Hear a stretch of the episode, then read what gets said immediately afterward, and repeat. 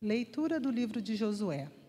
Naqueles dias o Senhor disse a Josué: Hoje começarei a exaltar-te diante de todo Israel, para que saibas que estou contigo, assim como estive com Moisés. Tu ordena aos sacerdotes que levam a arca da aliança, dizendo-lhes: Quando chegardes à beira das águas do Jordão, fica parados ali. Depois Josué disse aos filhos de Israel: Aproximai-vos para ouvir as palavras do Senhor vosso Deus. E acrescentou: Nisto sabereis que o Deus vivo está no meio de vós e que ele expulsará da vossa presença os cananeus. Eis que a arca da aliança do Senhor de toda a terra vai atravessar o Jordão adiante de vós. E logo que os sacerdotes que levam a arca do Senhor de toda a terra tocarem com a planta dos pés as águas do Jordão, elas se dividirão. As águas da parte de baixo continuarão a correr, mas as que vêm de cima pararão, formando uma barragem. Quando o povo levantou o acampamento para passar o rio Jordão, os sacerdotes que, levam, que levavam a arca da aliança puseram-se à frente de todo o povo. Quando chegaram ao rio Jordão, e os pés dos sacerdotes se molharam nas águas da margem, pois o Jordão transborda e inunda suas margens durante todo o tempo da colheita. Então as águas que vinham de cima pararam, formando uma grande barragem, até Adã, cidade que fica ao lado de Sartã. E as que estavam na parte de baixo desceram para o mar da Arabá, o mar salgado, até secarem completamente. Então o povo atravessou em frente a Jericó, e os sacerdotes que levavam a arca da aliança do Senhor conservaram-se firmes sobre a terra seca, no meio do rio. E ali permaneceram até que todo Israel acabasse de atravessar o rio Jordão a pé enxuto. Palavra do Senhor. Graças a Deus.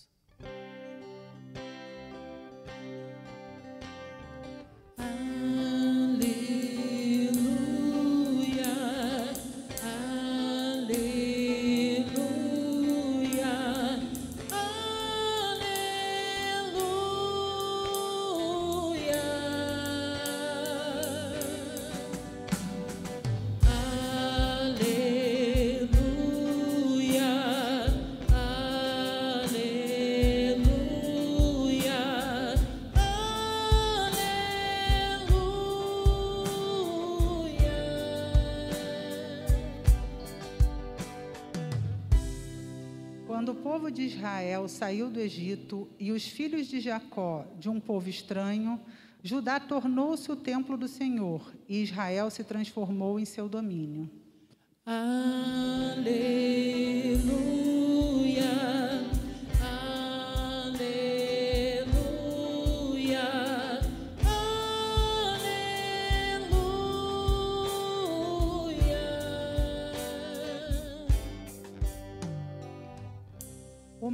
À vista disso, pôs-se em fuga, e as águas do Jordão retrocederam. As montanhas deram pulos como ovelhas, e as colinas parecendo cordeirinhos.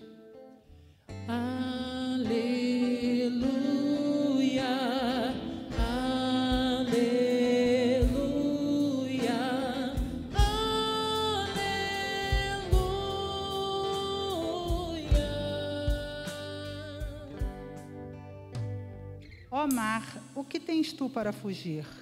E tu, Jordão, por que recuas desse modo? Por que dás pulos como ovelhas, ó montanhas? E vós, colinas, parecendo cordeirinhos?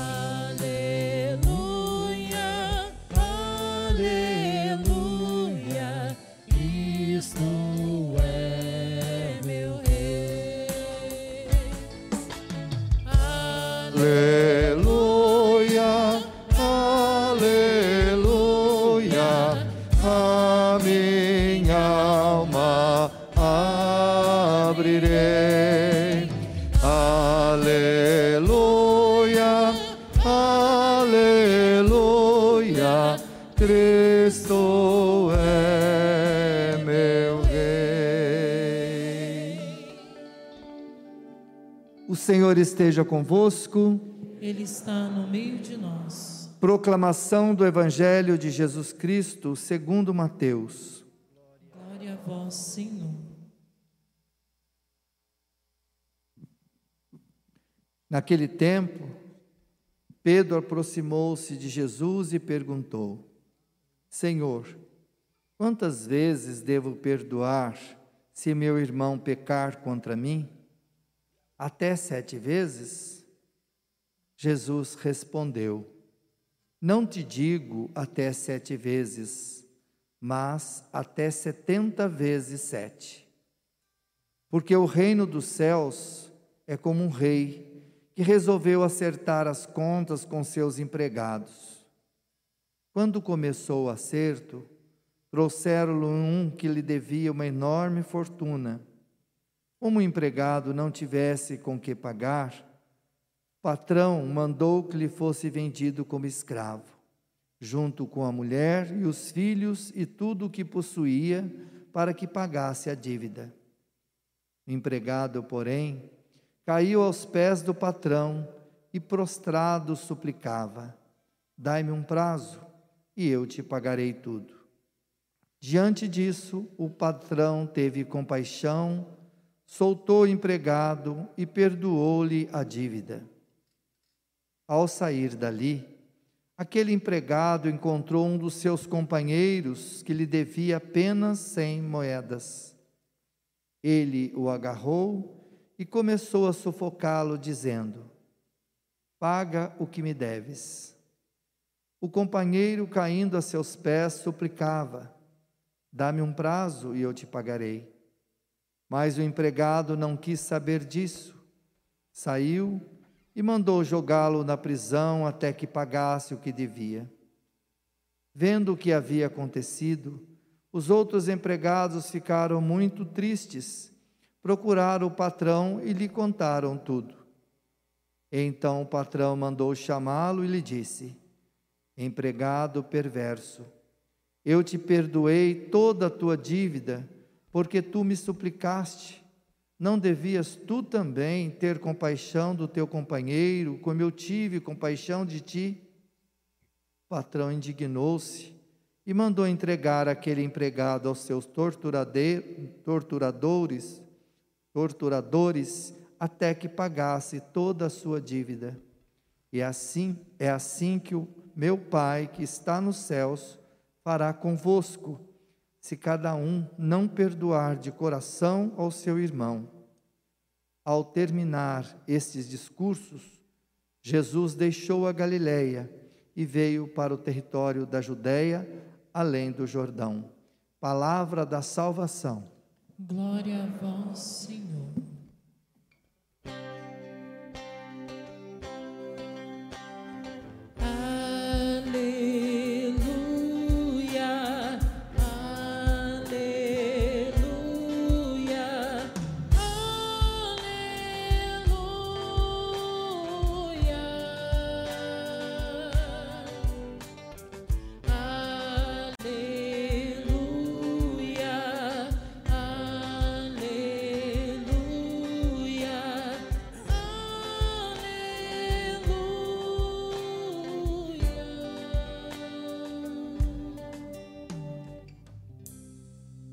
Anos atrás, um livro escrito por um canadense chamado Jean Vanier fez um sucesso muito grande no meio católico.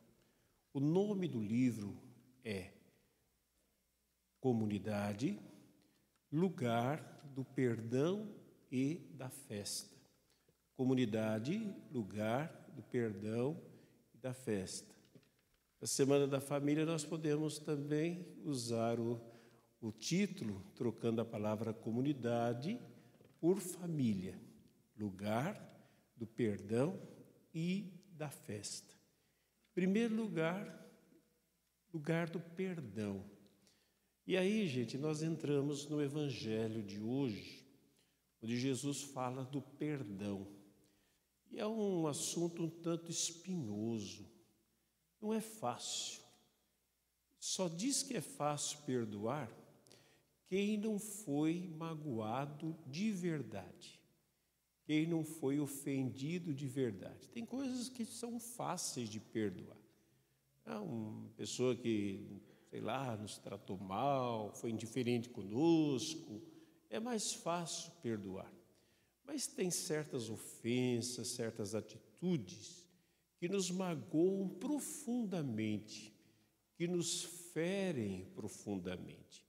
E às vezes certas coisas nós nunca mais vamos esquecer, ela vai nos marcar para sempre.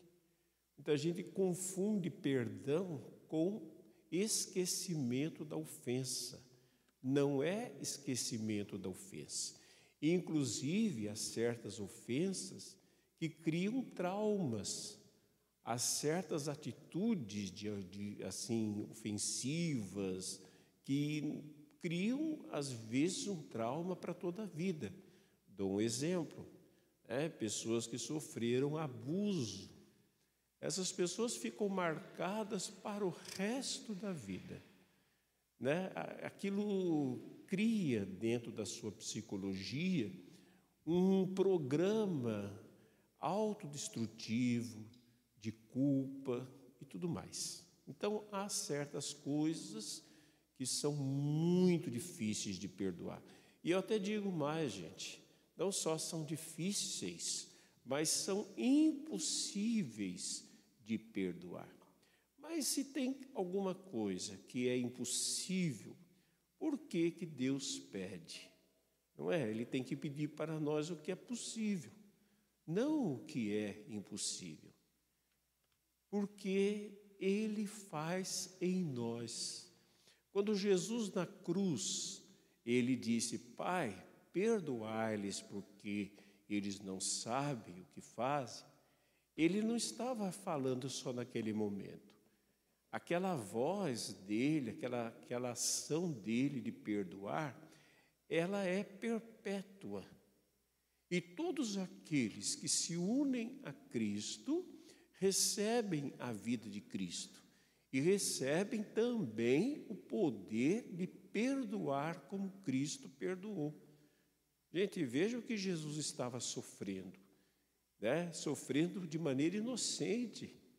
É, nosso patrono Dimas, ele, ele defende Jesus e diz: olha, o que está acontecendo conosco é merecido, é o que nós plantamos, mas ele inocente não fez nada, né? ele não tem culpa nenhuma.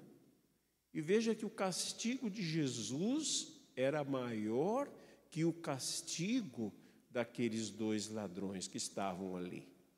Porque o castigo de Jesus não era só um castigo físico, psíquico. Né? Os dois ladrões também sofriam com o castigo físico, Acho que quem conhece um pouquinho a respeito da crucificação sabe que era uma tortura cruel. A pessoa levava horas para morrer, às vezes dias ali preso naquela cruz para morrer os mais fortes, sem contar o psíquico, né, do sofrimento. Veja, uma pessoa que é assaltada, às vezes ela fica o seu psíquico é comprometido, com medo, né? Fica assim, será que ser saltar de novo, né? Principalmente pessoa foi ameaçada de morte, aquilo faz um mal muito grande, fica para o resto da vida a pessoa fica desconfiada, ela fica meio preocupada com aquela que possa acontecer aquilo de novo. Agora Jesus ele também teve um sofrimento espiritual. Por quê? Porque ele tomou nosso lugar. Então, os pecados que Jesus carregava na cruz, ele carregou pecados, não eram seus, porque ele mesmo não pecou, mas eram nossos pecados. Nossos, que eu falo da humanidade inteira, em todos os tempos, antes dele, no tempo dele e também em todos os séculos depois dele, inclusive no nosso tempo. Eu já falei, gente, que nós já fomos perdoados. Nós não somos perdoados, nós acabamos de pedir perdão aqui, mas o perdão só é possível porque nós já tínhamos sido perdoados. O que nós fazemos é tomar posse do perdão que já nos foi dado. É isso que nós fazemos. Então Jesus carregou, por isso que a gente pensa que nós temos necessidade de lembrar a Deus em detalhes de todos os nossos pecados. Não temos. Ele já sabia, ele já conhecia, ele sabe. É a única condição que é colocada para que o perdão chegue até nós, o perdão de Deus, é a gente querer. Por isso que nós pedimos, porque Deus não impõe nada para nós. Né? Deus não, não, não força a gente a nada, nem a salvação. A salvação, gente, é algo que é dado a toda a humanidade. Toda a humanidade recebe a salvação de Cristo, por vontade de Deus, mas acolhe a salvação de Cristo quem quer.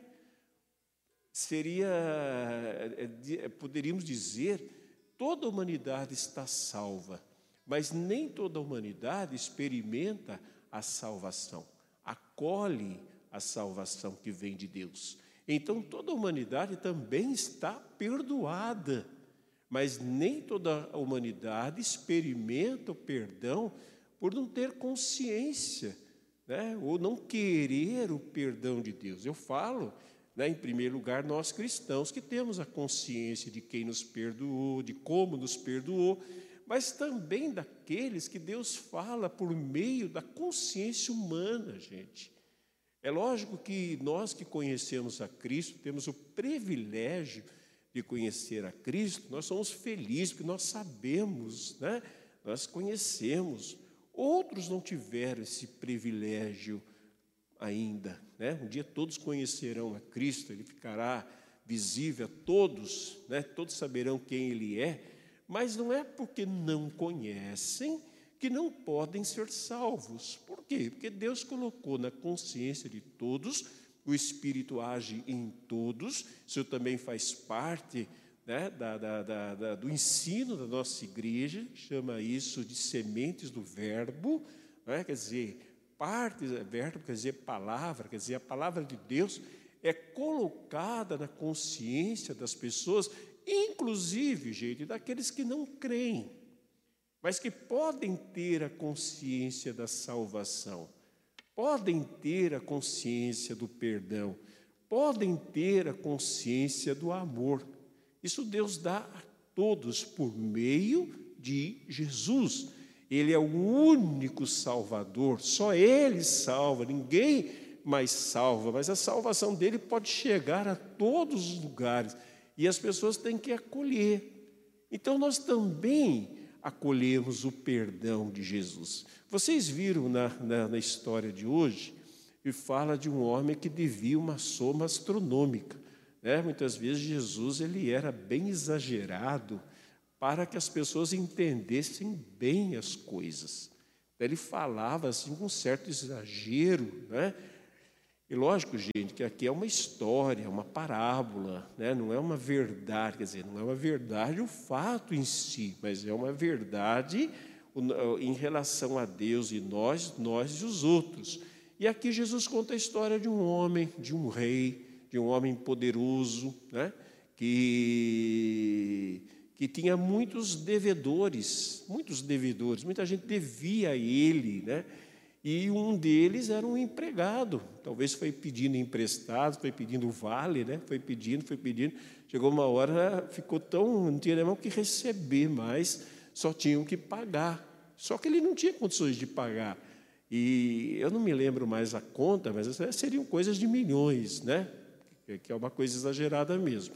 Ele não tinha condições de pagar aquela conta, e o, o, então, naquela época, o que acontecia? Se a pessoa não pagasse a conta, ela era vendida como escrava e toda a sua família. Já, já pensar? Né? Em vez de você ter o nome no SPC, você virava escravo, né? virava escravo, teria que trabalhar de graça por um tempo, não era escravo para sempre, mas, mas era escravo por um tempo. Você, sua família, seus filhos iam trabalhar de graça para alguém ou talvez para o próprio patrão, até conseguir. Só que a soma era astronômica, ele ia, ele ia morrer e não ia conseguir pagar. Isso para falar, gente, em relação à nossa culpa diante de Deus. Né? É uma culpa profunda. Por quê? Que Deus nos criou por amor, para o amor a Ele e ao próximo, e nós demos, costa, as costas ao amor. É isso que nós chamamos de pecado original, né? o pecado da origem, pecado do Gênesis, quando nós então é, frustramos, digamos assim, a, o propósito original de Deus. Já falei sobre isso, gente. Não é nada disso que nós vivemos hoje. E nem deveria ter acontecido nenhuma das consequências que nós vivemos hoje, de doença, de miséria e nem de morte. Aconteceu exatamente que nós frustramos propósito de Deus. Por isso que a nossa conta, ela é astronômica, gente, não tem a ver com as nossas fraquezas e com os nossos pecados, com as nossas. Veja quando nós na missa falamos Cordeiro de Deus que tira o pecado não os pecados, porque os pecados derivam do pecado. Existe uma raiz, e nós sabemos que se a gente tem uma planta ruim em casa, alguma coisa ruim, uma árvore que, que, que perigosa, você tem que arrancar a árvore, tem que arrancar a planta com a raiz, Caso contrário, você só está podando a planta, ela ganha mais força. E não é assim que acontece conosco. A gente trata dos pecados, das fraquezas, e parece que quanto mais a gente combate, mais elas dominam a gente. O vício, por exemplo, chega um determinado momento que a pessoa toma consciência é, que o vício está acabando com a vida dela. Não é? A não ser que a pessoa, de fato, esteja muito anestesiada. Mas se ela for sincera com ela mesma, às vezes ela não é sincera com os outros, gente. É difícil a gente ser sincero com os outros. Por isso que a confissão, como a igreja tem, é exatamente para a gente entrar num processo de cura, sendo sinceros também com os outros, porque nos comprometemos mais mas se nós formos sinceros conosco mesmo, é aquilo que acontece quando a gente chega em casa e coloca a cabeça no travesseiro e vem a nossa realidade, não aquela que a gente finge ser para os outros, não aquela que a gente conta, não é aquela que a gente vê na televisão, não é aquela que nós chamamos de politicamente correta, não é aquela que todo mundo quer ouvir, né? não é aquela que a internet mostra, mas é aquela que está dentro de nós e que mais cedo ou mais tarde, talvez todos os dias, nós vamos ter que nos ver com ela. Quando nós despimos a nossa fantasia de bons moços e boas moças, e nós temos que tratar com a nossa realidade, né? e nós vemos em nós muitas coisas que não são boas, né? durante o dia a gente disfarça, ou a gente aponta os outros. Ou a gente aponta os outros para tirar a nossa culpa, para ninguém olhar para nós. Então tem gente que é, é, ruim, tem gente que faz isso, tem gente que faz aquilo, tem gente não sei o quê, tem gente que não me aceita, tem gente que não gosta de mim. Tudo isso a gente faz para disfarçar a nossa realidade. Por isso, gente, que nós temos uma dificuldade enorme com o silêncio. Cada vez mais a nossa, nossa sociedade é uma sociedade barulhenta, cada vez mais. Né? O silêncio ele nos incomoda. Mas por que, que nos incomoda o silêncio é uma coisa boa? Não é o silêncio, né? porque, porque o silêncio, gente, ele não é uma ausência de som, como a gente pensa. Né? O silêncio tem um som. Esse som não é ouvido lá fora se o silêncio for perfeito. Né? É difícil ter um silêncio perfeito. Ele é ouvido dentro de nós, e aí ele tem uma voz. O silêncio, ele é revelador. Ele é revelador de Deus e é revelador de nós mesmos. Por isso a dificuldade de lidar com o silêncio. Na nossa igreja existe um retiro, chamado Retiro Inaciano, É 30 dias de silêncio. Antes as pessoas não pode falar com ninguém, só com o orientador espiritual. Né? Antes eles aceitavam qualquer pessoa que quisesse fazer o retiro, pois eles pararam de aceitar. Agora tem retiros menores. Por quê? Porque as pessoas surtavam. Às vezes no quarto dia, né?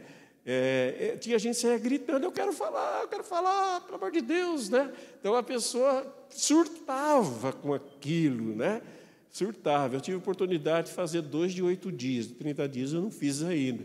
Mas, gente, é interessante, depois que você sai, você começa a perceber o, o, o ruído que existe aí, aquilo até incomoda a gente, porque é como se você ficasse num lugar que não tem luz, né? Então a luz a, a incomodaria. Você fica na escuridão, depois você vê a luz, a luz incomoda, né? Quando a gente fica muito tempo na escuridão. A mesma coisa, você fica muito tempo sem, sem falar e até sem ouvir muito, vai abrindo dentro da gente uma, um outro tipo de escuta, que é uma escuta mais profunda, gente. Porque as coisas mais profundas, elas têm que ser acessadas de maneira mais profunda. Né? Veja, por exemplo, as, os sábios, né? os sábios, os inventores e, e essas pessoas, os intelectuais. Na grande maioria, grande maioria, eles têm o temperamento ou melancólico ou fleumático. Vocês sabem que existem quatro temperamentos. Isso já vem lá dos antigos gregos, que ligavam partes do corpo, a bilis e assim por diante, né? E eles diziam que haviam quatro temperamentos: o sanguíneo, o colérico, quem que é o colérico? O bravo, né? A própria palavra já diz, colérico, aquele bravo que estoura por qualquer coisa, tem paciência com nada, com ninguém. Aí havia o sanguíneo, tipo gente boa, né? Sorridente, aquele que se dá com todo mundo, que é um pouco mais paciente, mas que é mais ativo também, que, né? Você vê ele, ele se mexendo, fazendo um monte de coisa. Aí tem aquele que é o fleumático.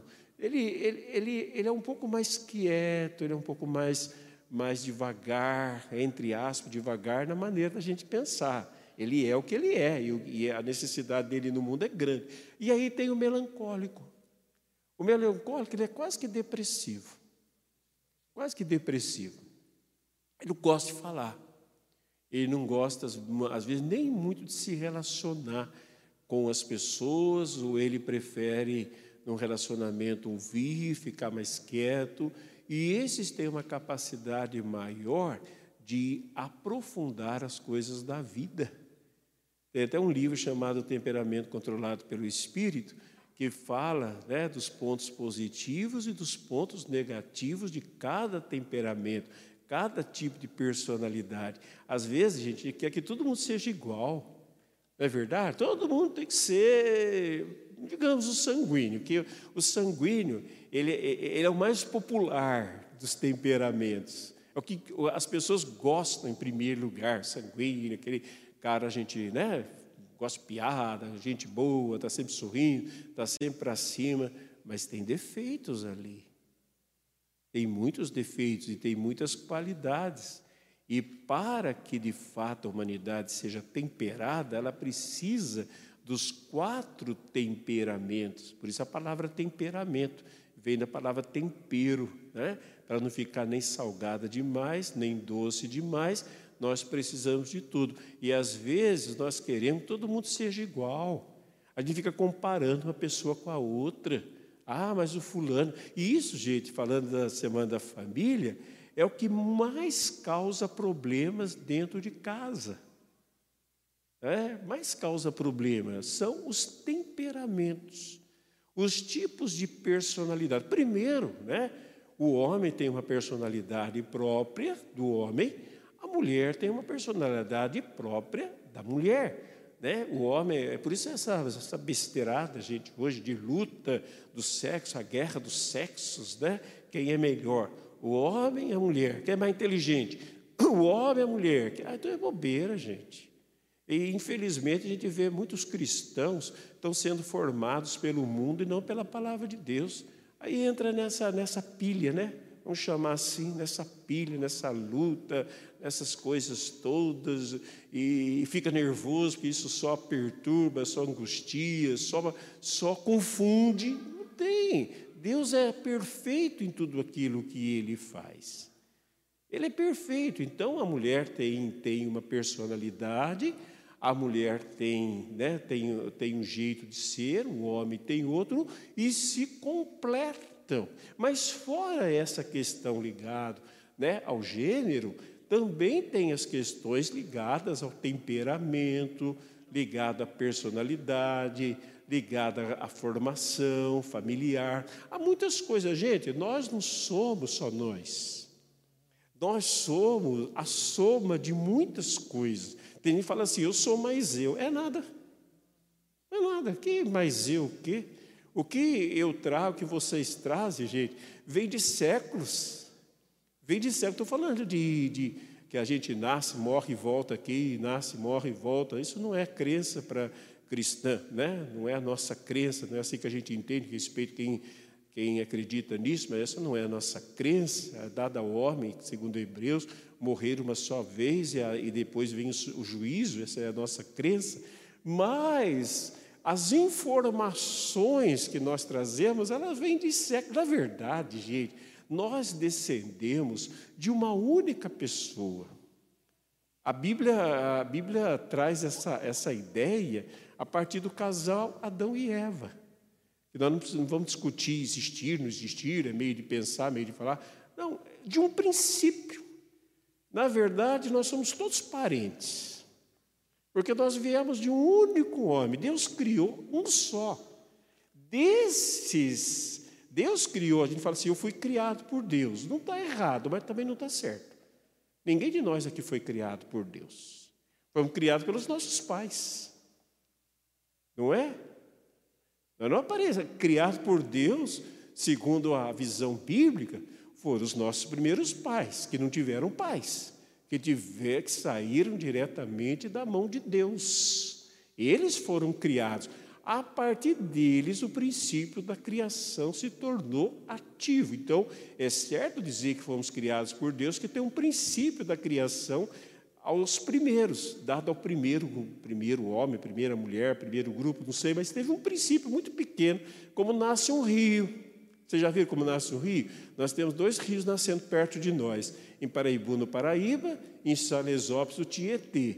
É, Paraíba eu nunca vi, de Salesópolis eu vi, é um fiapinho de água que sai, depois forma né, o rio Tietê, que é famoso aí, passa diversos lugares, mas no início é muito pequenininho. Então, Deus, quando criou o ser humano, ele criou um ser humano perfeito, ele criou um ser humano maravilhoso. Ele, esse é o ser humano que Deus criou.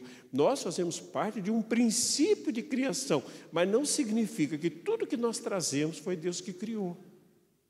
Por quê? O princípio vem de Deus. As, muitas outras coisas vêm da gente, vêm dos nossos antepassados. Então, nós trazemos informações, gente, desde o começo do mundo. Mas por que, que a gente não sabe tudo? Porque a gente ficaria louco, né?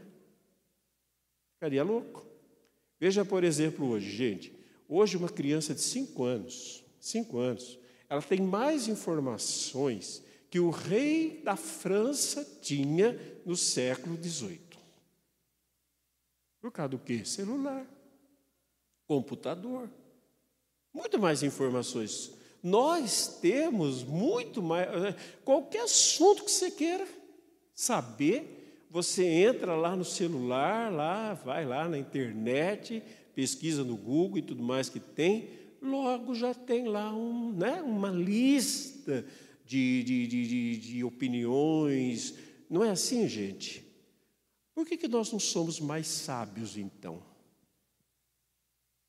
Hein? Por que, que nós não somos mais sábios? Nós temos tanta informação, por que, que nós não conhecemos tanto de acordo com as informações? Pelo simples fato que a nossa mente não guarda.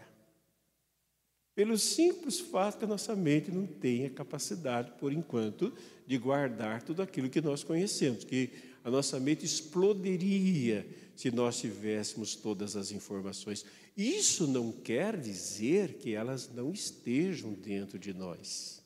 Elas estão, elas não são conscientes porque nós não daríamos conta, mas elas estão armazenadas dentro de nós e que algumas vezes pode escapar né? pode haver um download para a nossa mente, pode escapar alguma informação que venha de séculos passados. Por isso que a pessoa fala assim: ah, parece que eu já vivi essa cena, parece que eu já estive nesse lugar, parece que eu já vi essa pessoa. Parece não, esteve. Esteve que numa vida passada? Não. Esteve porque antepassados seus e meus estiveram. E eles tinham essas informações e ela foi transmitida para nós. E de vez em quando pode escapar uma ou outra informação e pode embaralhar bastante a vida da gente. Não é? Mas além disso, gente, tem as chamadas características, os temperamentos né, as coisas que nós trazemos, e que muitas vezes, ainda que fosse bom, ainda que elas existam, para que a gente se complete, às vezes vira conflito. Não é verdade? Hoje qualquer ideia vira conflito, gente. Veja a polarização política. Não é? A polarização política, como que é? Não dá mais para conversar sobre esse assunto. Por quê? Era para ser complemento. A ah, um pensa assim, outro pensa assim. Tá bom, vamos ver o que, que complementa, se é que complementa. Então vamos ver, mas não, não consegue mais. Mesmo religiosa. E eu não falo, gente, daquelas religiões que a gente vê que são mais radicais, corta a cabeça das pessoas, é, homens bombas. Nós entre cristãos, que dificuldade que é conversar entre cristãos. Né? Um fala que a sua igreja é verdadeira, outro fala que só ele vai para o céu, outro fala que só ele sabe da Bíblia, outro fala que só ele conhece as coisas. Entre nós católicos, entre nós católicos, tem um católico de linha A, tem o católico de linha B, tem o católico de linha Z. Não é? E ele não consegue mais conversar, dialogar. Então veja, gente, o que era para ser complemento virou conflito. Então, coisas que eram para complementar dentro de uma família, homem, mulher, casal, filhos, que era para um complementar o outro, complementar não quer dizer assumir tudo. Algumas coisas e renunciar a outras, e deixar outras. Quando falava do temperamento, o temperamento tem qualidades e tem defeitos. Então, as qualidades devem ser é, exaltadas e os defeitos devem ser deixados. Não é? Mas havia o quê? Conflito. Por que, que vira conflito, gente? Exatamente por causa do pecado original. Porque o pecado original é virar as costas para Deus. Falando assim, é, de, de, grosso modo, né? Lógico que se fosse aprofundar nisso, pecado original, quem cunhou essa expressão foi Santo Agostinho, né? E ele tem ali toda uma explicação profundíssima sobre pecado original, mas é aquilo que a gente aprendeu mesmo na catequese, que é o grosso modo. Pecado original é a desobediência a Deus, é virar as costas para Deus. Deus é o que, gente? Deus é amor. O que, que significa virar as costas para Deus? Não conseguir amar. Veja, primeiro não amar a Deus, depois não amar a si mesmo e não amar o próximo. E isso nós vemos na narrativa bíblica, gente. A narrativa bíblica é a narrativa da humanidade. Ela não é, ela não é uma narrativa histórica, é uma narrativa comparativa em relação a toda a humanidade. O ser humano pecou. Então nós temos lá. Então vamos falar da linguagem bíblica. Tem lá Adão e Eva, criados para amar a Deus, para se amar, para amar um ou outro, para amar a natureza. É isso que nós encontramos. Harmonia em tudo. Harmonia. Quando eles pecam, né? e aí tem toda a linguagem da, da, da, do fruto, da serpente, tudo aquilo lá. Quando eles pecam, gente, já começa, primeiro, que eles começam a perder a autoestima. Duas coisas, eles se escondem, três coisas. Eles se escondem de Deus, Deus vem procurá-los, né? bonita a imagem que Deus vinha no final da tarde, pegava na mão deles, fazia um passeio, como um pai, né, passeando com os filhos num parque no domingo. É essa a imagem. Aí, quando Deus vem para o passeio da tarde, cadê Adão e Eva? Escondidos atrás de, um, de, um, de uma árvore. Por quê? Não conseguiam mais amar Deus. Não conseguiam mais se deixar amar por Deus. Segundo, Deus fala: onde vocês estão? Nós estamos atrás da árvore. Por quê? Nós estamos nus. Gente, mas Deus não tinha visto aquele casal nu. Por que, que eles tinham vergonha de, de estarem nus diante do pai? Imagina, gente, a, a ideia de uma criança. Nós adultos, nós vamos tendo, né? vamos tendo pudor. Mas criança não tem pudor. Ela tira a roupa perto dos pais, fica nua dentro de casa, né? Não tem esse pudor. Então, de onde veio o pudor? Aí você vai entender, não, mas o pudor é uma coisa boa. Sim, nos protege né, de muitas coisas, mas o princípio do pudor é o da vergonha, do próprio corpo, de ser quem é, de ter o formato que o corpo tem. Né? Basta ver, se a gente está, às vezes, com uma roupa ela levando um pouco, a gente já começa a baixar, porque não, ninguém pode ver o formato do nosso corpo. Mas não tem a ver com o corpo, gente. Tem a ver com autoestima tem a ver com autoestima. O pecado acabou com a minha autoestima, então eu não me amo mais. E o princípio do amor é amar a si próprio. Gente, vocês já perceberam como ah, hoje tem assim uma campanha de muitas coisas para aceitação?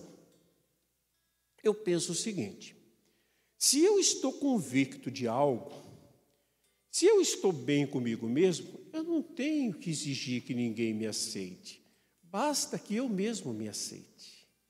Quando eu começo a exigir que os outros me aceitem, é porque eu não me aceito. Então eu tenho necessidade que alguém me aceite, que alguém diga que eu estou certo, para de verdade eu achar que estou certo. Eu posso defender com todos os argumentos, mas falta um único argumento que é convencer a mim mesmo. Eu posso convencer vocês de muitas coisas, basta eu estudar, basta eu saber falar bem, basta eu saber construir logicamente uma coisa, né? as premissas, a gente faz teologia, filosofia, a gente sabe lá né? na lógica, a premissa maior, a premissa menor e o resultado, aquela coisa. Então basta isso. O problema é quando eu não convenço a mim mesmo. Eu posso dizer para vocês o seguinte: olha, gente, eu sou maravilhoso, eu sou muito bom. Olha, por favor, digam que eu sou bom, porque eu sou bom. Só que quando eu estou na minha casa, eu estou sozinho, a minha autoestima não é alta e eu penso o seguinte: eu sou mal. E eu preciso que as pessoas falem que eu sou bom para me sentir bom. E se alguém não falar que eu sou bom, eu parto para cima. Eu brigo, eu xingo, eu ameaço, eu, eu constranjo. Né? Hoje tem, tem muito constrangimento. Se você fala uma coisa e outra, que é questão de opinião. Ué, ser humano sempre teve opiniões diferentes, visões diferentes. Nós cristãos temos uma visão bíblica a partir da nossa doutrina. Né? Isso, logicamente, não dá direito a nenhum desrespeito, a nada. Né? Lógico que não, mas temos que ter uma convicção. Só que, se eu apresento essa minha convicção, que não é contra o outro, é só uma questão de convicção, pronto, aí eu levo dois pés na cara. A gente sabe que hoje está difícil falar qualquer coisa. Hoje você ofende todo mundo por qualquer coisa. É ou não é verdade? Estou dizendo de verdadeiras ofensas, gente. Tem ofensas que são ofensas. Quando uma pessoa é agredida na rua, é ofensa. Quando uma pessoa é expulsa de um determinado lugar, se ela está fazendo as coisas certas, por qualquer motivo que seja, ofensa. Agora, quando alguém não concorda, não é ofensa, mas virou ofensa. As fobias, né? As fobias, a palavra vem, fobia vem do grego, do deus Phobos, ou Phobos, o medo. Essa é a fobia. Então, da onde. E aí, por que, que isso cresceu tanto, gente? Porque as pessoas não se aceitam, não se amam, por causa do princípio bíblico do pecado. Então eu tenho que, porque eu tenho que me impor, eu tenho, não é que eu tenho, eu tenho que ouvir, e a internet está aí para provar o que eu estou dizendo. Eu tenho que ouvir o tempo todo que eu sou maravilhoso, eu tenho, as pessoas têm que me aplaudir, têm que dizer que eu estou certo, têm que dizer que eu, que eu tenho razão, têm que dizer, porque se alguém falar que não, eu ou eu me deprimo, uma crítica traz uma depressão, lógico, ninguém gosta de ouvir crítica. Mas às vezes uma crítica, gente, ela traz um mal maior. Eu me deprimo ou eu ataco. Por quê? Porque eu não estou certo. Por que, que eu não estou certo? Porque eu não tenho autoestima. Eu não tenho autoestima. Terceira coisa que nós vemos no paraíso. Assim que houve o pecado, assim que houve o pecado, houve a primeira briga de casal. Quando estava tudo bem, da linguagem bíblica, Deus fez Eva, Adão falou assim, é o jeito de dizer, gente. Na Bíblia tem umas coisas assim. Por exemplo, se uma mulher quisesse ser muito bem elogiada, muito bem elogiada por um homem, no tempo de é, Abraão, Moisés, ela tinha que ser comparada, desculpe o que eu vou dizer, mas era assim que é, a uma égua do Egito. Se uma mulher naquela época, daquela época foi chamada de égua do Egito, ela fala, ah, que maravilha. Hoje um homem fala, chama a mulher de égua do Egito, leva um tapa na cara, né? vai perder até o rumo. Naquela época era elogio. Naquela época era elogio. Então há um elogio, gente, porque as águas do Egito eram muito bem cuidadas, não era qualquer coisa, né? Então, o, não, não, hoje não tem relação ao homem, né? O nome garanhão veio dessas coisas, né? Garanhão, quer dizer, um cavalo, um boi, qualquer coisa assim muito forte. Então, mas há um, há um elogio da parte de Adão. Quando Eva é criada, ele diz assim: carne na minha carne, osso dos meus ossos. Quer dizer, faz parte de mim. É parte de mim. Me completa. Me completa, me preenche, me, me é, faz parte da minha vida, é extensão da minha vida. Mas assim que vem o pecado, gente, muda tudo. Quando Deus pergunta: quem foi que comeu esse fruto, hein? Sabe o que, que Adão responde? Ela. Ela. No início, osso dos meus ossos, carne da minha carne. Agora, só faltou é, ele ter respondido: esse estrupício que o Senhor criou. Só atrapalha a minha vida. Não é isso? Só atrapalha a minha vida, só me perturba.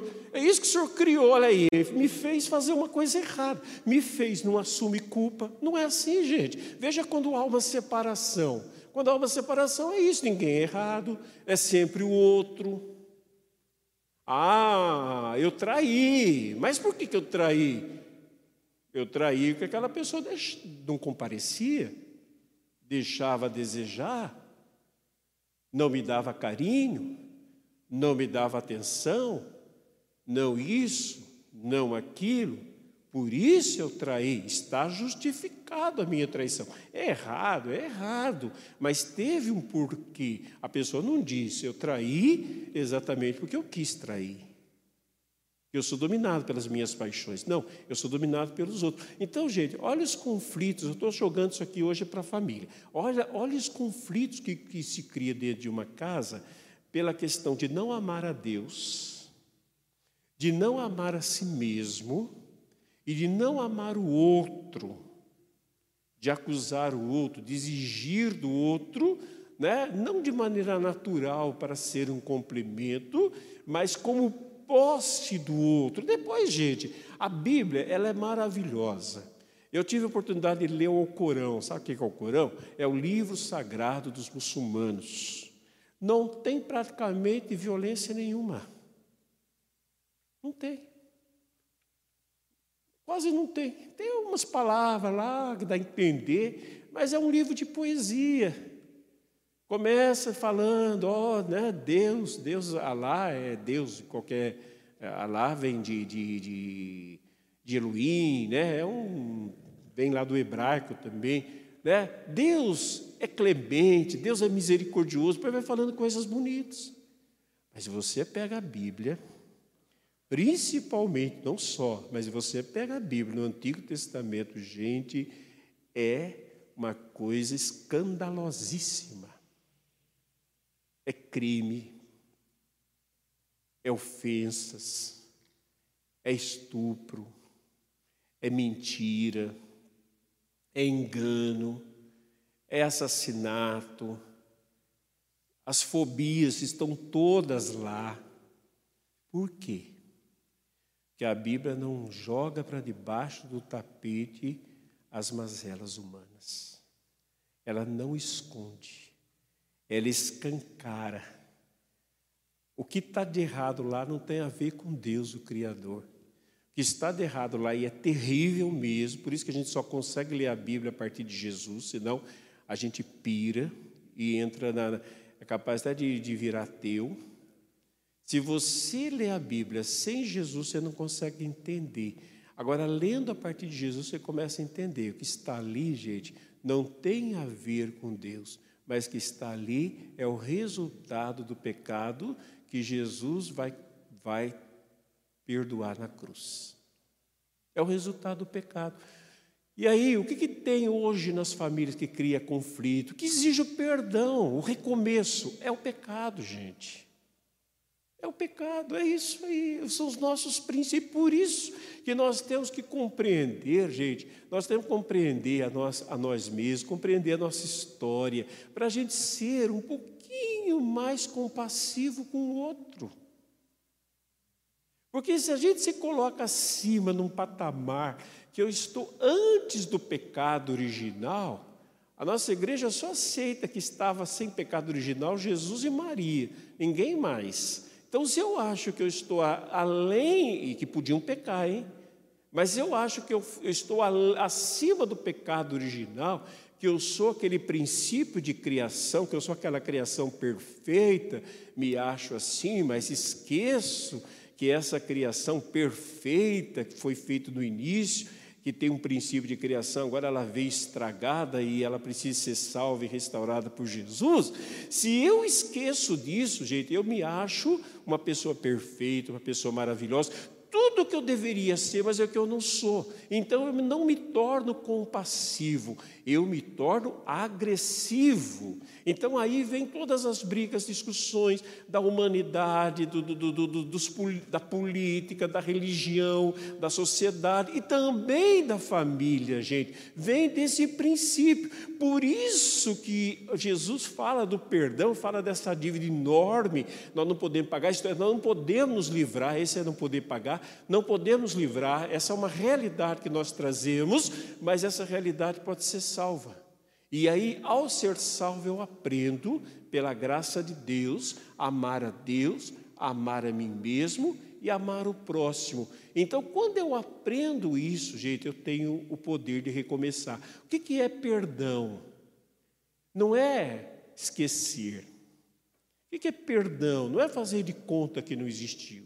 O que é perdão? Não é botar a mão na cabeça da pessoa e falar: você não me fez mal, você não me prejudicou. Tem gente que fala assim, né? A pessoa, ela, ela é orgulho, gente. A pessoa vem falar assim, ah, eu vim pedir desculpa. Ah, não foi nada. A pessoa está totalmente quebrada. Não foi nada. Foi sim. Você me magoou sim. Você me fez mal sim mas eu me permito recomeçar e dou a você a oportunidade de recomeçar.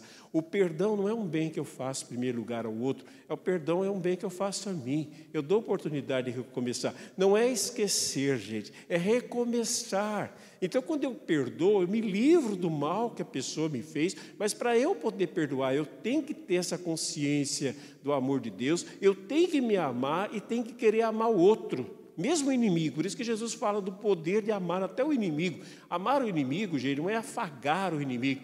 Amar o inimigo é se livrar do mal que o inimigo faz e dar a ele também a oportunidade de recomeçar. Por isso que é possível. Por isso que o perdão, se ele não existir dentro de uma família, a família acaba. Ou ela acaba porque se separa, cada um vai para um lado, ou ela acaba porque vive em briga, né? Porque eu, eu não entendo, gente, uma família que vive o um inferno para chamar de família aquele negócio.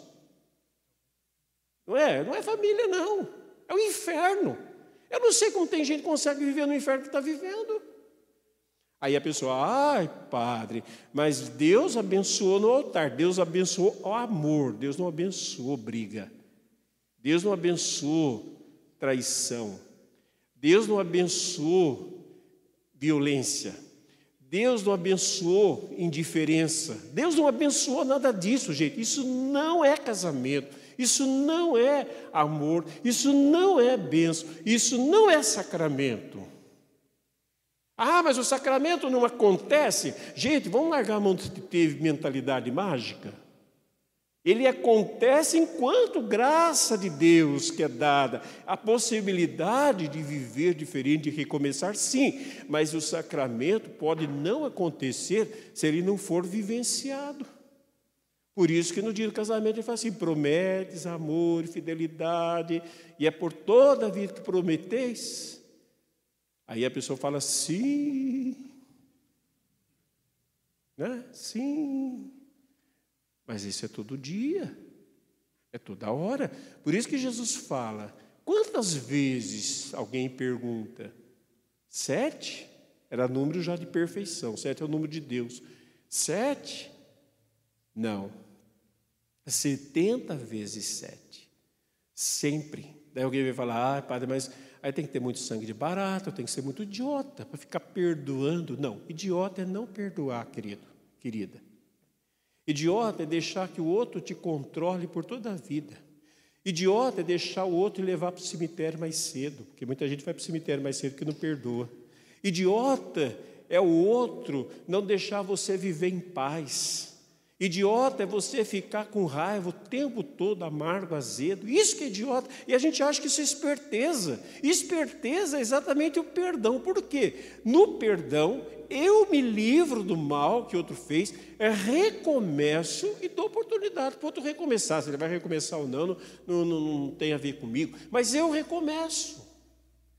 Eu recomeço. Gente, não tem nada a ver de ser bobo, de ser saco de pancada, nada a ver. Tem gente que entende o perdão assim, ah, eu vou perdoar, né? Eu levei um soco na cara, então eu vou perdoar e eu mando ele vir dar outro soco na minha cara. Que isso? Isso não é perdoar. Sai de perto. Exatamente o sair de perto é perdoar, porque você recomeça. Eu não sou obrigado a conviver com quem me faz mal o tempo todo.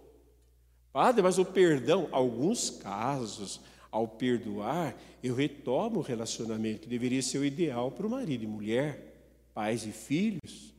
Mas tem gente que eu não preciso retomar relacionamento nenhum, eu só preciso me livrar dos laços do mal que eu fui laçado para poder viver em paz, gente. Até para separar precisa perdão. Não é só para viver junto, não. É para separar também que precisa perdão. Porque a pessoa separa, só que ela não conseguiu se separar do mal. Às vezes porque o mal continua, mas outras vezes o mal é uma lembrança. Ah, um exemplo, um exemplo de mais, mais, é, assim, mais usado, né? Houve uma traição, tá bom. Aí, por causa daquela traição, não deu mais para viver junto, Agora, se a pessoa fica o tempo todo, por que, que ela me traiu? Por que, que ele me traiu? Aí separou, foi lá no juiz, conseguiu, fez o divórcio, às vezes até constitui uma, um novo relacionamento, e fica o tempo, eu vou me vingar dessa pessoa. Aí tem que ficar postando na internet que está bom com o outro, está bom com a outra, o tempo todo, uma espécie de uma vingança, que eu estou melhor porque você me fez isso, porque você me fez aquilo, fica falando para todo mundo, fica falando mal, ou fica, fica dizendo que já conseguiu superar e fica tentando agredir o outro. Por que isso, gente? Porque não perdoou, então não conseguiu se separar. E lá no juiz é fácil, é papel. Problema é o dia a dia. Não é? É realmente, já que você separou, não é o ideal. Veja, o próprio Jesus diz: no princípio não era assim. No princípio, que princípio que está dizendo, gente? Se até Adão e Eva já se separaram em certo sentido no paraíso. Ele está dizendo, a criação antes do pecado não era assim. Aí alguém vai dizer, pois é, Jesus, mas Moisés mandou dar carta de divórcio, né? E tudo mais. E Moisés fez isso para proteger a mulher. Não foi exatamente por causa do divórcio, proteger a mulher, que não tinha direito nenhum, então ela ganhava um certo direito com o divórcio. Aí Jesus falou: Pois é, mas no princípio não era assim. Mas por que então que Moisés permitiu? Por causa da dureza do coração, por causa da falta de amor. Por isso que Moisés permitiu, por isso que Moisés continua permitindo, por isso que as coisas continuam. Quando saiu o divórcio no Brasil, gente, a igreja fez uma campanha, inclusive quando a pessoa divorciava, não podia, se ela estava mesmo sozinha, não podia comungar, e excomungou, entre aspas, todo mundo. Depois, a gente viu que é assim. E tem casos que até foi necessário ser assim. É necessário ser assim. Se uma pessoa é agredida o tempo todo, ela tem que, de fato, se separar daquela pessoa que agride ou, ou atrai ou trai o tempo todo não tendo fidelidade. Mas isso quer dizer que está certo? Não. Isso só vai trazer à luz aquilo que a palavra de Deus diz, e nós vamos ter que dizer: Deus tem razão. Quando entra o pecado, e esse pecado não é salvo por Cristo, não é perdoado por Cristo, ele continua trazendo consequências. E uma delas, gente, é o conflito familiar e a separação. Então, por isso, a pessoa fala assim, mas então o que fazer? Trazer Deus para a vida da gente. Aí tem gente que arma um altarzinho, coloca a medalhinha de São Bento na, na porta, coloca uma cruz, coloca a palma benta, enche a casa de santo, é, é, joga, chama o padre para jogar água benta e continua o mesmo inferno. É ou não é? Eu já fui abençoar a família, que é um inferno. A pessoa fala assim, Deixa, joga um pouquinho de água benta. Eu penso, acho que nem se eu abençoar a caixa d'água que a pessoa tomar água benta não vai funcionar. Por quê, gente? Porque tem uma mentalidade mágica. Eu sei que muita gente se fica ofendida de falar isso, mas eu tenho que falar o que eu entendo ser verdade da palavra de Deus para a gente sair de mentalidade mágica. São só sinais, gente. Mas se a pessoa não quiser viver a palavra de Deus, ela não quiser alcançar a salvação de Cristo, não é só Cristo dizendo está salvo, mas é viver a salvação. A fé sem obras é morta, é viver, é acolher a palavra de Deus, é procurar viver com a graça de Deus o amor de acolher, de perdoar, de aceitar, né, de querer o outro. Se isso não for feito, gente, não adianta água benta. Ah, é o demônio. Sim, você é sua esposa. É o casal de demônios. É o casal de demônios. Aí tem um monte de gente. Gente, o diabo é, é gente ruim, mas eu acho que o diabo, qualquer dia, ele vai nos processar. Ele vai falar assim: estão me caluniando. Estão dizendo que eu separei tal casal. Eu não separei, não. Quem traiu foi ele, foi ela. Semana que vem, eu vou, se Deus quiser, eu vou falar sobre batalha espiritual. Estou devendo falar isso. Foi ele, foi ela. Quem fez isso foi ela. Vai jogar nas costas do diabo. Ah, o diabo tentou. E, ué, o diabo tentou Jesus, Jesus não fez nada. Ah, não joga a culpa no diabo, não. Hoje eu estou aqui para ser advogado do diabo, gente. Sabe por quê? Eu sei que ele não presta, mas às vezes a gente consegue ser mais sem vergonha que esse bicho. Não é diabo, não. É diabo, mas não é diabo do espírito do inferno, como a gente entende. A gente acha que o inferno é a casa do diabo, é que ideia, né? Do, do espírito do inferno é diabo no sentido da, da, da palavra. O que quer dizer diabo em grego? Diabolos. O nome do diabo não é diabo, na Bíblia é Lúcifer. Diabolos, que quer dizer quem causa divisão. Jesus não chamou é, Pedro de diabo, né, ou de Satanás? Causa divisão, afasta. Mas Pedro não era diabo, não tinha, tinha chifre, não veio do inferno. Atitude, gente. Atitude é o diabo, sim. Mas é o diabo que está dentro da gente. O outro só age se eu der material para ele. Ele é vampiro, ele só vampiriza quem dá sangue para ele. Quem não dá sangue para ele não vampiriza. Ah, não, padre, mas sabe o que foi? Não, não, não foi bem isso. Foi uma macumba. É macumba, gente. Se Deus é por nós, ninguém é contra nós. Não, mas sabe o que que aconteceu? Foi feito, jogaram lá em casa um negócio, depois disso começou tudo a desandar. Começou porque permitiu. Porque é frequência. Quem fez aquilo lá tinha uma frequência baixa. A pessoa foi com aquele pensamento baixo, o seu baixou, juntou ao, pensamento dela e construiu. Caso contrário, se você. Se, eu não entendo isso. Vim aqui no altar, receber a bênção, é, fa- é, ouvir que Deus uniu homem não separe, parece que não tem tanto poder como um frango, uma, umas velas, umas coisas, uma macumba. Que isso, gente? Olha onde está a nossa fé, por isso que as nossas frequências são baixas e as coisas ruins acontecem. Por quê? Porque a gente pensa lá embaixo, por causa do pecado. Então, para terminar, para encerrar, sobre o per... terminar encerrar é bom, né? Mesma coisa. Então, para encerrar, o perdão, ele só é possível a partir da cruz. Verdadeiro perdão, não é desculpa, não. Verdadeiro perdão, que é recomeço em relação a Deus, em relação a si mesmo e em relação ao outro. A gente entende perdão só como relação ao outro, mas é relação a si também e a Deus também.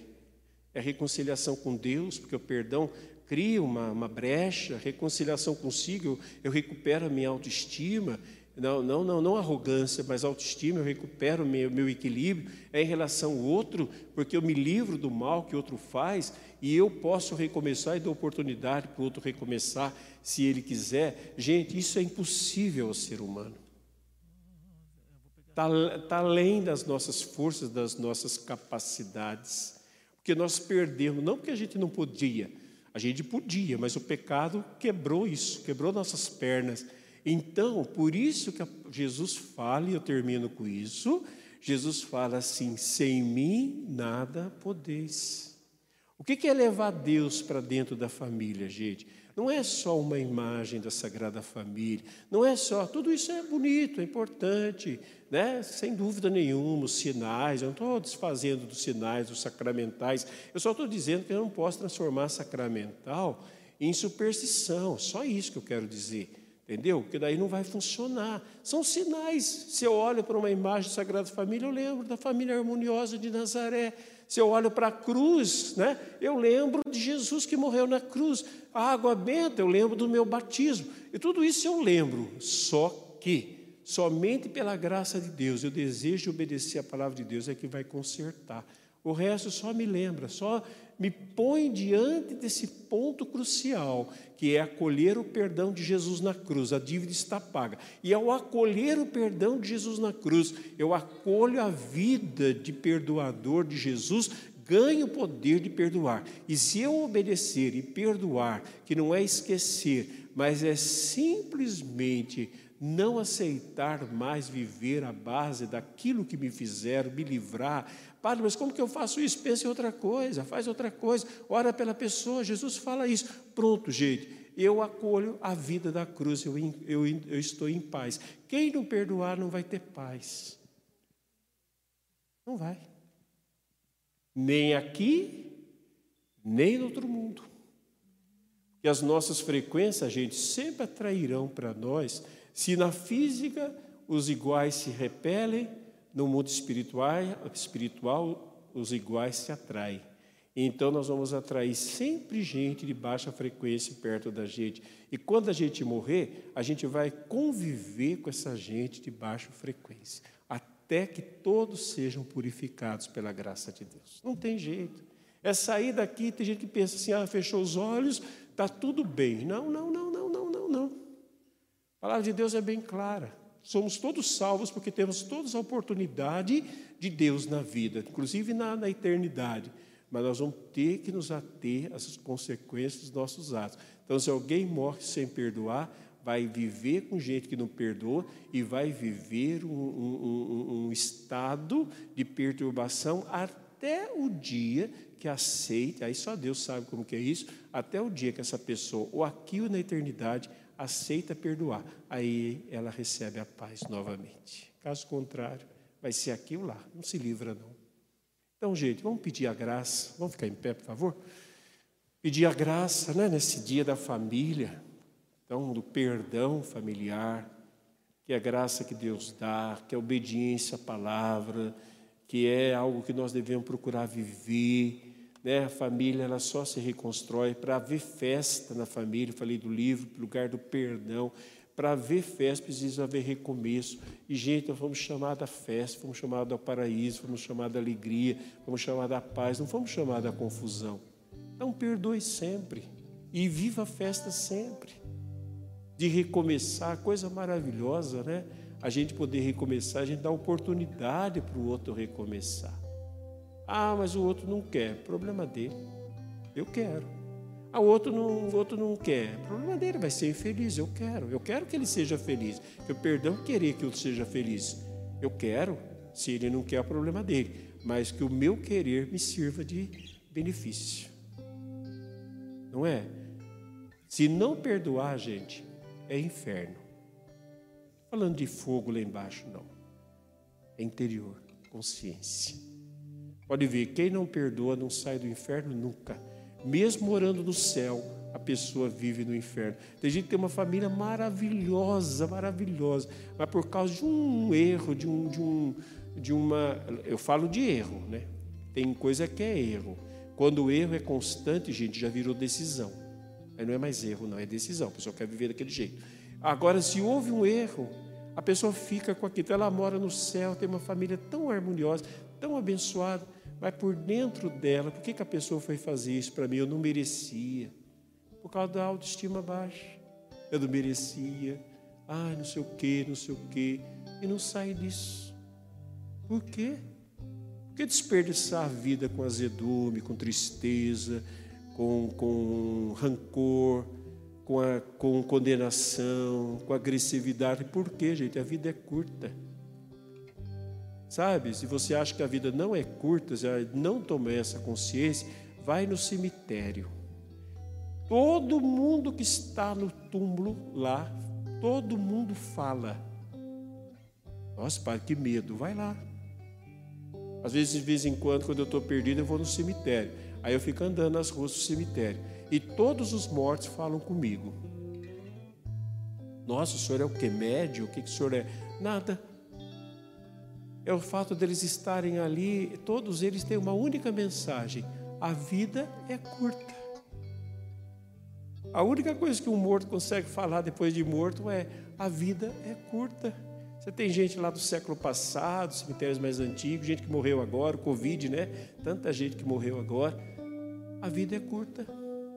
Vai deixar para amanhã? Vai desperdiçar? Feche um pouquinho seus olhos. E vão pedir essa graça de voltarmos ao princípio, ao propósito original de Deus, que é viver em harmonia com Deus, conosco, com os outros, principalmente com a família.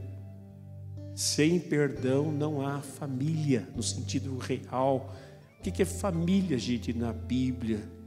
Por isso que família não se inventa. Família é uma única coisa é o reflexo da Santíssima Trindade.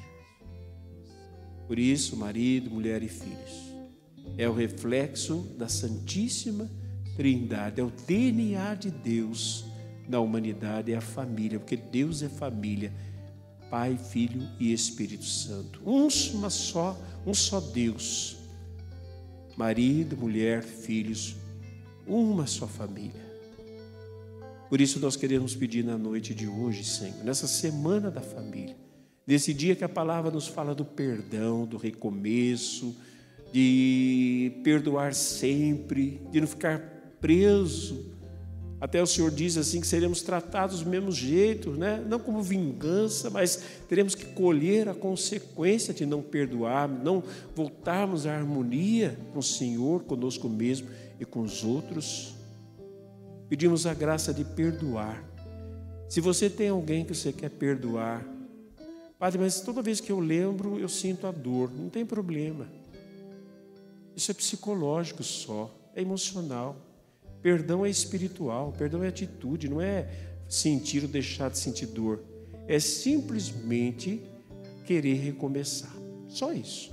E dar outra oportunidade também. Só isso, é atitude. Por isso que Jesus falou que nós podemos, porque é uma decisão nossa, apoiada e fortalecida e possibilitada pela graça de Deus, pela vida de Jesus, o perdoador. É o que nós pedimos, Senhor Jesus. Enquanto o grupo canta uma música, vai perdoando.